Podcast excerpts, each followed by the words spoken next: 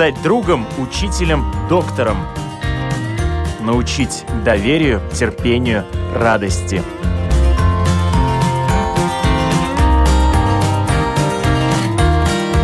Школа для родителей на Латвийском радио 4.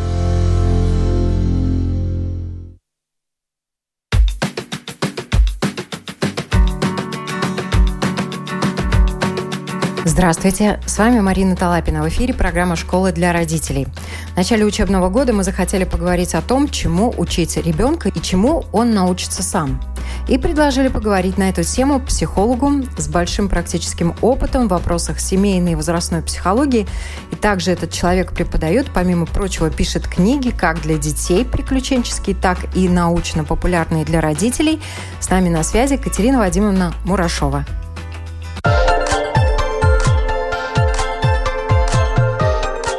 Школа для родителей. Ребенок начинает учиться с момента рождения.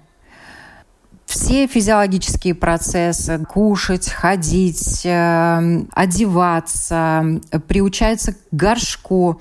Помимо этого, Многие родители сейчас увлечены ранним развитием детей кубиками, различными красочными методическими материалами, обучают счету, буквам, даже писать, языкам.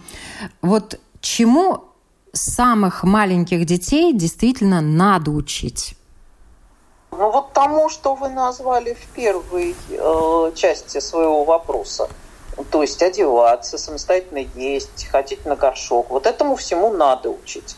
Это естественное развитие ребенка э, как человека. Э, дело в том, что животным не нужно не одеваться, не, в общем-то, на горшок ходить, они как-то так. Вот этому ребенка надо учить, а все остальное по желанию родителей. То есть, э, если они чувствуют в себе потенциал для вот этого раннего развития, то почему нет? Главное не чтобы ничего не слишком. А так там все нормально. Середина 20 века американские исследователи хороший большой лонгитюд, на который специалисты как раз американцы. Было четыре группы детей, одних учили лазить по шведской стенке, дети младенцы до года. А вторых учили плавать, младенческое плавание, третьих учили различать цвета. А четвертая контрольная группа, которую приносили туда же, но ничего там не, не делали. Ну, ничего не учили. Потом померили интеллект, когда они подросли, и стало это возможно. Да, оказалось, что те, с которыми занимались, они как бы достоверно выше, а, чем контрольная группа. Но между собой они не отличались. Достоверно не отличались. То есть совершенно все равно, что вы будете делать с своим ребенком, занимайтесь с ним и все. А чего конкретно, ну, в смысле, там, я не знаю, вы будете размахивать перед ним китайскими иероглифами или там петь с ним песни или танцевать с ним танцы, это не так важно. Но многие родители сейчас э, озадачены, чему э, надо ребенка научить обязательно, в том числе учить китайский или английский, или китайский, английский, еще пять языков и так далее. Вот как во всем этом многообразии чему учить, э, не переборщить, чему учить не надо? Не надо? Ну, трудно сказать. Вот здесь вот я думаю, что ничего такого нет. Если я сейчас скажу, ни в коем случае не надо учить ребенка вот этому, окажется наверняка стечение обстоятельств, когда вот как раз уместно ребенка научить вот этому. А, я думаю, что на данном этапе развития цивилизации а, уместно учить ребенка а, чувствовать свои чувства и чувства других людей – и изменять свое поведение под э, как бы прочитанное. Э, ребенка научат читать, писать, соответственно, это нормально. Сейчас у нас стопроцентная грамотность. Это раньше это было ну, такой серьезной, реальной проблемой, когда там грамотных людей было, не знаю, там 3 или 30 процентов э, популяции. Сейчас это не та ситуация, поэтому э, читать, писать их в любом случае научат. А вот, э, вот эта важная структура – умение понимать, что чувствует человек, когда я делаю то-то, то-то и то-то. Ну, условно говоря, если я делаю вот это и вот это, то вот тому человеку, вот, который рядом со мной, ему вот как. Вот э, в современном мире достаточно много детей не обладает этим важным навыком. Вот это, наверное, э, то, что называют эмоциональным интеллектом, да? А, вы знаете, я вот э, я не могу сказать, что я до конца понимаю этот термин эмоциональный интеллект. Понимаете, человек, он же целостный, да, он как-то не делится вот на какие-то компартменты. Ну, наверное, может быть, э, а может быть и нет. Я вот здесь боюсь, что я не могу дать однозначного ответа на ваш вопрос, но э, весь мой вот опыт практического психолога говорит, что на данном этапе это очень важный навык которым не обладает значительная часть детей, потому что э, их настолько хвалят, их настолько, им дают столько позитивной обратной, положительной обратной связи, что догадываются, что э, людям вокруг не нравится то, что они делают. Это важный навык. Важный навык, соответственно, э, дети сейчас не понимают, как люди относятся к тому, окружающие их люди. Не обязательно взрослые дети тоже. Например, ребенок говорит, почему со мной никто не играет. А этот ребенок, он э, приходит к другим детям и начинает говорить, вот мы будем играть вот так вот а вот так родители всегда восхищались его там креативом или еще чем-то. И он не понимает, почему другие дети говорят, да пошел ты, мы не хотим во все это играть. Нам это скучно не... А если еще родители говорят, ну они не понимают твоих прекрасных игр, ну тут все, тут э, перспектива у этого ребенка весьма, перспектива социализации этого ребенка весьма низкие. То есть э, учить ребенка э, понимать, э, какие чувства испытывают люди вокруг него. И это, наверное, навык, который как раз э, могут э, дать родители в первую Конечно. очередь. Только и родители это могут. Это всегда начинается в семье. И, собственно говоря, и там и продолжается. Конечно. Научить ребенка читать и писать прекрасно э, научит любая Мария Ивановна. Это э, совершенно очевидно. А вот э, научить понимать, что когда я делаю вот это, кажется, это э, обижает Сережу, и увидеть, и подумать, а что, собственно говоря, я могу сделать, чтобы достичь каких-то своих целей, но Сережу не обидеть. Вот это только в семье. И вот тут возникает как раз вопрос опять по поводу того, что могут дать родители вот именно в этом плане, если они не уделяют ребенку внимания. Как не уделяют? Ну вот погружены в свою работу, его оставляют, э, пускай даже с коробкой карандашей и с бумагой, да, он развивается как художник, да, может быть, с музыкальными инструментами, он пробует себя как музыкант, но если вот этого вот эмоционального контакта нет, если коммуникация между мамой, папой и ребенком, она есть, но она достаточно бедная, что ли, скудная, да, то вот эти навыки, они все равно могут выработаться. Вот сколько ну, времени надо посвящать этому, обучая ребенка чувствовать и понимать, что чувствуют и понимают другие? Э, видите, в чем дело? Здесь нет этого специфического обучения какого-то, когда ребенка сажают за стол и начинают вот этому обучать. Это же в процессе жизни мать ведет ребенка э, в садик, э, встречает оттуда, они сидят за столом, они там, я не знаю, 15 минут в день э, о чем-то разговаривают. Это все здесь. Мать говорит, бабушка сегодня плохо себя чувствует, поэтому не дай тебе Бог достать, соответственно, твой барабан, я тебя урою за свою мать, которой сейчас плохо. Это вот это все. Это не какое-то специальное уделяние внимания. Это наличие вокруг ребенка людей с их эмоциями. Когда ребенок знает, что восхищает мать, что ее раздражает, что любит бабушка, как можно порадовать младшую сестру, что приводит в ярость отца.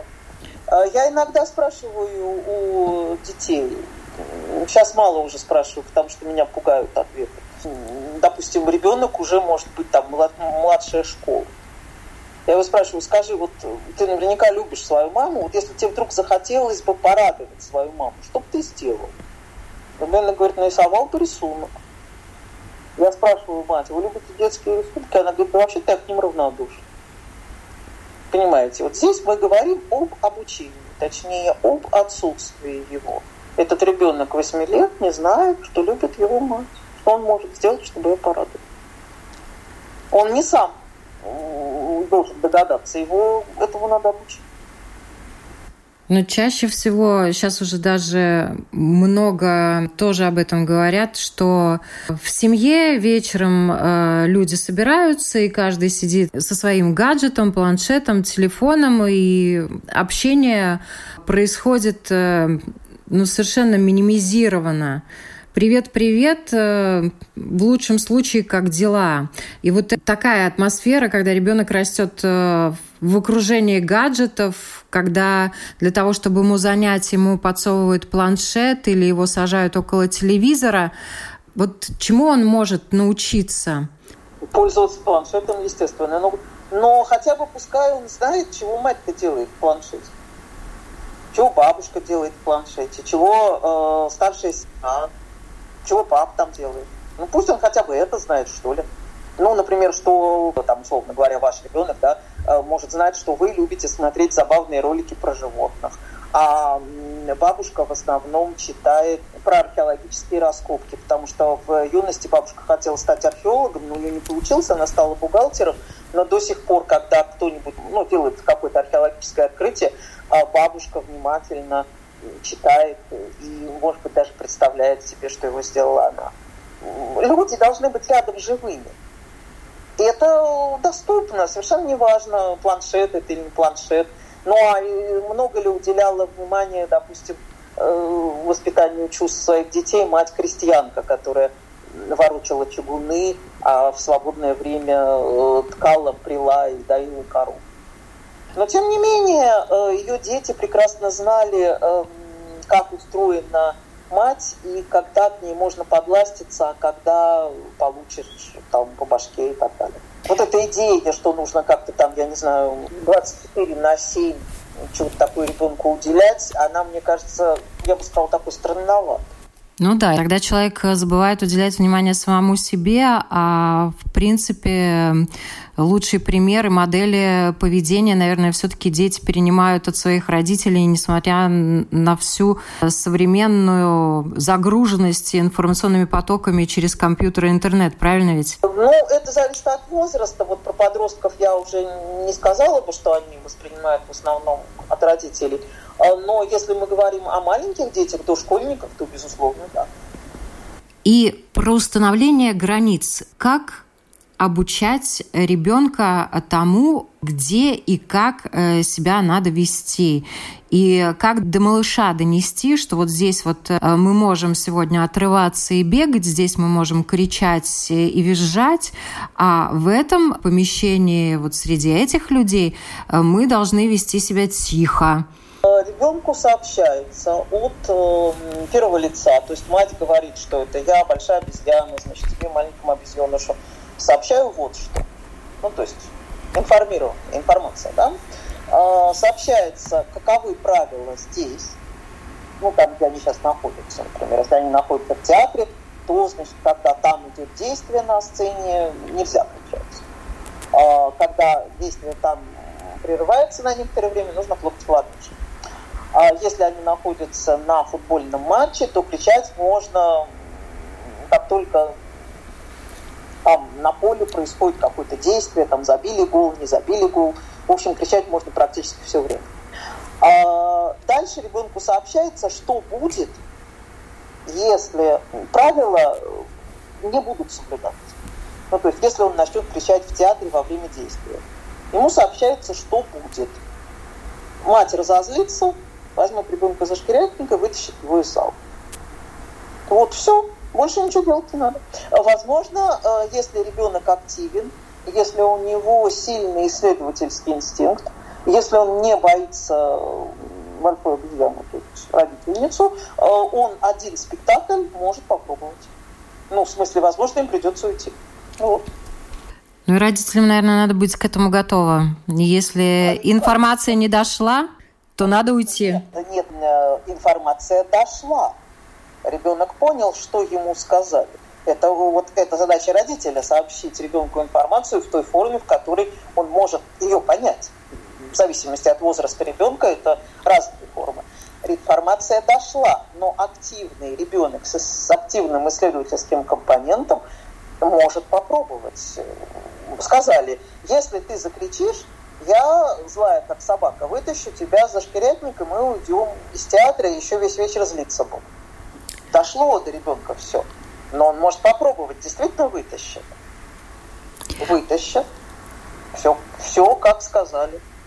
Э, если это происходит регулярно, то у ребенка складывается ощущение, что то, что говорит мать, действительно происходит в реальности. Другое дело, если говорят, а этого не происходит. Тогда у ребенка складывается ощущение, что мир похож на болото. В любой момент можно провалиться. То есть действия родителей должны быть всегда последовательны. Если сказали, то сделали. Конечно. А если сомневаетесь, что можете сделать, то промолчите. А как устанавливаются границы у детей в обществе детей? В детских садах, в маленьких вот этих группах, когда они выходят во двор. Абсолютно так же. То есть, э, если ты сейчас от меня не отвалишь, я тебя стукну.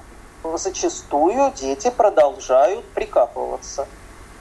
Получают э, промеж глаз, соответственно, понимают, да, если он вот сказал, значит, это вот это обозначает. Если ребенок обучен эм, тому в семье, обучен тому, о чем мы говорили с вами раньше, то он может не получить между глаз.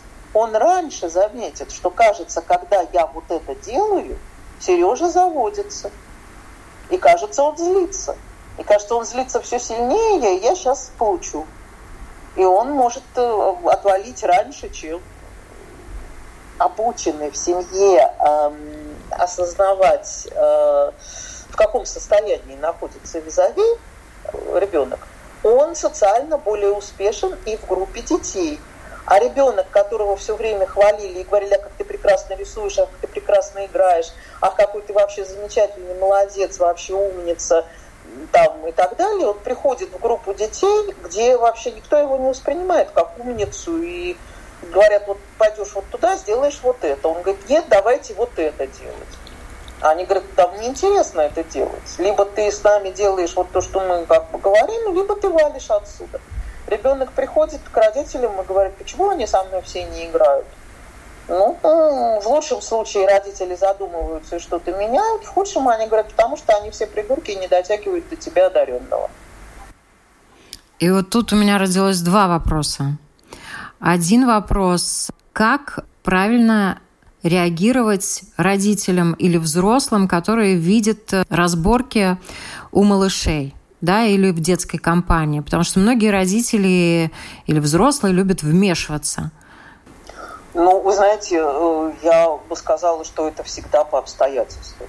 То есть, если родитель видит, что один ребенок набрал ведро песку и собирается высыпать его на голову другого, ну, наверное, тут, в общем-то, имеет смысл вмешаться. Э, если дети э, ругаются из-за того, чья это лопатка, можно и посмотреть, до чего они там доругаются, может, они договорятся как-то. То есть, если речь идет об угрозе жизни, здоровью, там, я не знаю, физической целостности э, ребенка, разумеется, взрослый должен вмешаться. Если речь идет о каких-то там спорах, ссорах, э, но никаких угроз э, ни жизни, ни здоровью, ни, ничему нет, надо дать детям потренироваться. И второй вопрос, как родителям реагировать на те самые шедевры, которые изображают их дети. Например, если ребенок приносит рисунок, хотя мама, в принципе, достаточно спокойно относится к любым детским рисункам, но ей, например, нравится то, что делает ее малыш. Если ей это нравится, то она и говорит, мне нравится вот это, а не ты молодец, рисуешь прекрасно. Дело в том, что ее малыш ведь не клинический идиот. Он же через некоторое время пойдет в ясли, в садик и будет видеть, что в группе есть, ну, скажем, там несколько, по крайней мере, детей, которые рисуют лучше его. А вот, а если матери нравятся рисунки ее ребенка, она так и говорит, мне вот это нравится, И ребенок это понимает именно так, как она сказала. Моей маме нравится вот этот рисунок. А мне, например, я равнодушна к детским рисункам. Этот рисунок не понравится, оставить равнодушный. И для ребенка это будет нормально. Маме-то он все равно нравится. А вот если ему сказали, ты такой да, прекрасный рисунок, ты нарисовал такой прекрасный рисунок, он говорит, давайте возьмем этот прекрасный рисунок к детскому психологу. Ну, когда они там не приходят. Вот. И все, все время ребенок ждет, когда же, соответственно, мне покажут его рисунок, и я им восхищусь. А я, в общем, не хочу смотреть детские рисунки. По большей части я к ним равнодушна. Но, в конце концов, мать говорит, знаете, вот мы принесли рисунок, вот он очень хочет вам его показать. Ну, покажи. Ну, если принесли, и он хочет, ну, что ж. Вот, соответственно, он мне его показывает, рисунок никакошный, я никак не реагирую. Ребенок, естественно, фрустрирован. Ведь он-то был уверен, ему собрали он был уверен, что он прекрасный художник, это прекрасный рисунок, и я должна им восхитить. Вот, чтобы ребенок не попадал в такую ситуацию, матери нужно сделать именно то, что вы сказали. Если ей что-то нравится, сказать «мне вот это нравится». Один из вопросов, которые волнуют родителей, ребенку 5, 6, 7 лет, готов ли он к школе, когда его отдавать? Понятно, вы уже тоже сказали, что писать, читать э, научат или научили воспитатели на каком-то уровне, может быть, он уже по этим всем навыкам готов идти. А как понять, э, что ребенок психологически готов вы знаете, вот если у родителя нет никаких сомнений, ну, как бы он вот понимает, что деваться с этой подводной лодки некуда, надо идти в школу, и все, и тогда ничего не надо. А если вот по возрасту и по э, каким-то, возможно, сопутствующим диагнозам или еще почему-то родитель сомневается, что его ребенок готов к школе, э, вот это тот нечастый случай, когда действительно имеет смысл с ребенком сходить к психологу и проконсультироваться в данном конкретном индивидуальном случае. Ну вот еще интересен момент, что дети, в принципе, сегодня, я думаю, что в России тоже, в Латвии, они уже идут, умея э, читать, писать и считать, и плюс английский у них какой-то базовый есть. Конечно, они все читают по-разному. Кто-то бегло, кто-то по слогам, кто-то только буквы знает. Но, тем не менее, чему можно учить ребенка для поступления в школу, чтобы ему там было легко и интересно? А, вы знаете, вот то, что вы сказали, в некотором смысле альтернатива. Если ребенку будет слишком легко, ему не будет там интересно. Это так. Если ребенку в школе будет слишком легко, ему не будет интересно. На усмотрение родителей, чему они учат ребенка до школы, но исходить, соответственно, дальше нужно из того, что, ну, какой у ребенка, условно говоря, есть задел, какой есть потенциал. То есть, если родитель видит, что ребенку в первом классе слишком легко учиться, то его можно вполне еще чем-то загрузить дополнительно. Не должно быть слишком легко. То есть, если ребенок э, потерял интерес к учебе, ему можно помочь через дополнительную загрузку. В принципе, да, только эта загрузка должна быть интересна для ребенка. Вот здесь уже принципиально. Писать палочки редко кому интересно. Или там, не знаю, складывать два плюс. А вот дополнительная вещь должна быть для ребенка. То есть, если ребенок любит скакать на лошадях, то не надо отдавать его в кружок шахмат. И наоборот удаленное обучение, которое во многих странах в этом году попробовали многие. Вот если э, подростки уже готовы к самостоятельной работе перед компьютером, да, то малыши шестилетние, они сложнее представить, что они без помощи родителей сидят в онлайн-классе и учатся. Какие наблюдения и мысли вам приходят, когда звучит словосочетание «удаленное обучение»? Но, знаете, пока не сложилось у меня. Все-таки я ведь человек другого поколения. И, соответственно, вот, это вот, вот этот массированный эксперимент, он еще не завершился. У меня вот нет пока какого-то ощущения, что вот, вот оно так. Не буду даже и, и врать, и делать умное лицо. Вообще перспектива э, онлайн-обучения, с моей точки зрения, очень богатая в том смысле, что ребенок в каком-нибудь, э, там, я не знаю, далеком селе может послушать лекции, э, урок лучшего преподавателя. Вот это вот, мне кажется, прям, прям здорово-здорово. А вот шестилетка, который почему-то учится не в классе, а вот перед компьютером, ну, наверное, это не совсем правильно. Дети все-таки, они коллективные существа. Вы уже упомянули о подростках, что у них в наши дни по-другому строится взаимоотношения и отношения к миру, к родителям, да, подростки, ну, действительно, много информации получают из интернета, и если мы бегали спрашивать у родителей или копались там в энциклопедиях, то у современных детей «Hello, Google», и ответы на все вопросы они могут получить там. Вот по каким вопросам все-таки могут еще помогать информировать, обучать своих уже подростков родители? По одному, но очень важно. А кто я такой? Дело в том, что подросток, соответственно, имеет очень сложную задачу, которую нужно решить перед выходом в большой мир, во взрослый мир. Это понять, кто туда выходит, кто я, какой я как меня воспринимают. Чего я могу, чего я не могу, в чем я силен, в чем я слаб. Что мне делать с тем, в чем я силен, и с тем, в чем я слаб.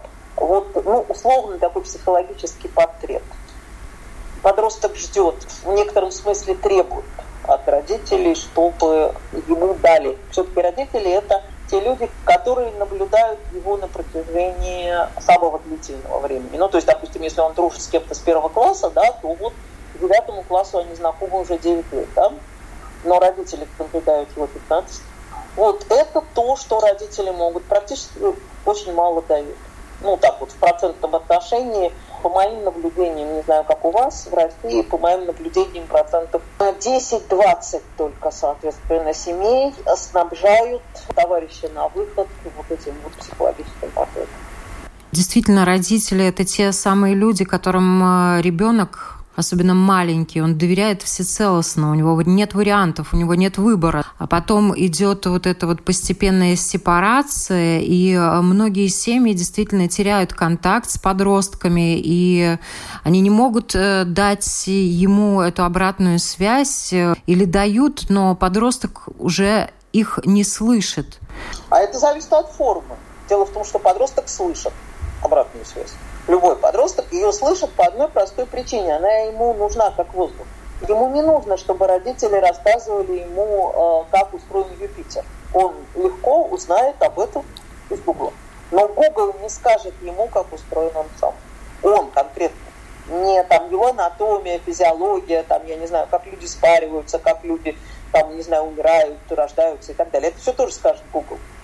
А, соответственно, вот э, про него, он какой, как его видят, как его воспринимают, в чем его сильные стороны. Google не скажет, сколько не спрашивают. А родители, в принципе, могут сказать. Важна форма. Эти вопросы э, подросток, скорее всего, задавать сам не будет. Конечно, не будет. В том-то и дело. Родители должны сделать это сами. Вы же спрашиваете, чему родители должны обучить. Я вот отвечаю строго на ваш вопрос. Должны но не делают. Помните э, фильм э, «С легким паром»? Ему говорят, ну ладно, допустим, вы когда сели в самолет, вы были пьяны, мертвецкие, вы не помните, как вы сели. Но как вы вышли из самолета, вы же должны помнить. Он отвечает, должен, но не помню. Вот так же здесь. Как родителям сегодня оставаться интересными для своих детей? Не надо стараться. Э, нужно жить своей жизнью, этого достаточно. Даже если детям в какой-то момент это не интересно, ну, там, я не знаю, допустим, в 6 лет ему было интересно, что вы художник, потом в 12 ему стало неинтересно, потому что он начал думать, что самые интересные люди это блогеры и так далее. А вот не нужно стараться быть интересным своему ребенку. А нужно стараться прожить свою собственную жизнь так, чтобы было тебе самому с собой интересно. А ребенок, э, подросток, взрослый человек, дочь или сын, это оценит. Мой родитель тот человек, которому всегда было жить интересно. Такие слова, как традиции, ценности, они сегодня имеют значение? Имеют. Они всегда имели значение, сейчас имеют. Если есть традиции, ценности и так далее, это здорово украсит жизнь семьи, ребенка и так далее. Если их нет, ну, ну что ж, нет. Имеют, имеют. Если они есть, имеют.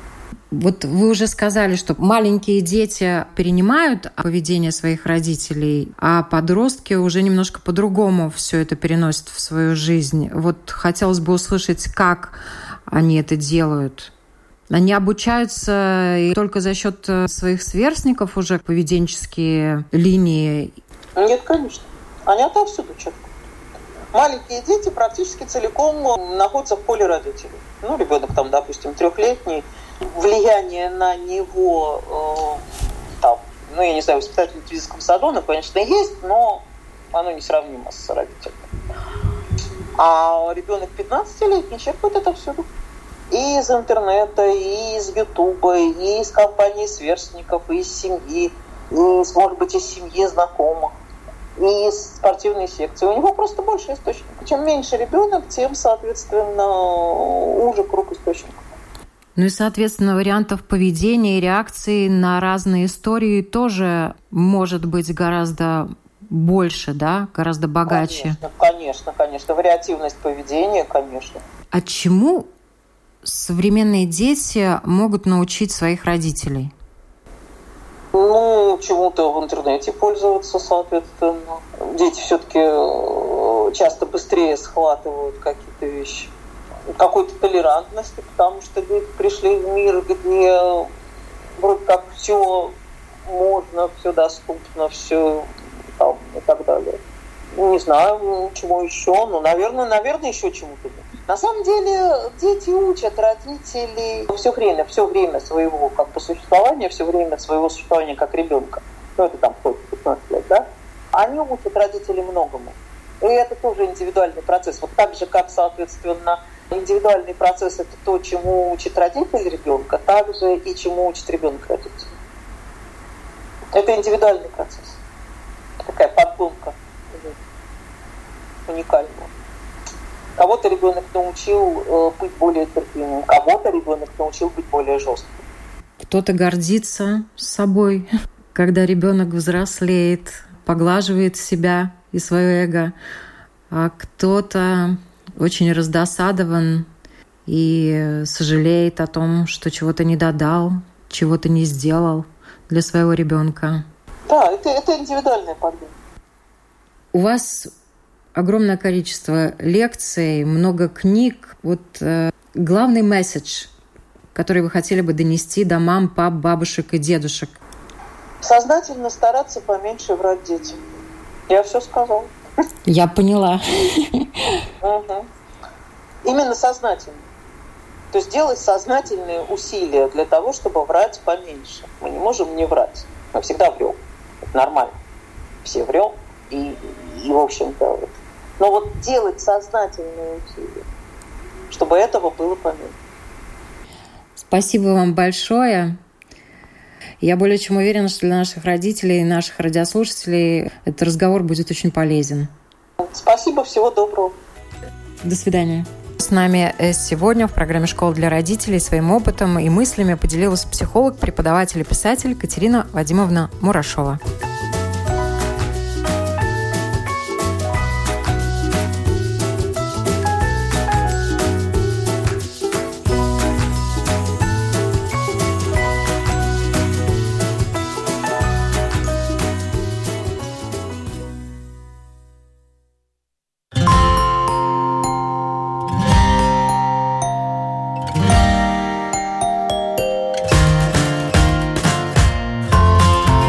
Стать другом, учителем, доктором. Научить доверию, терпению, радости.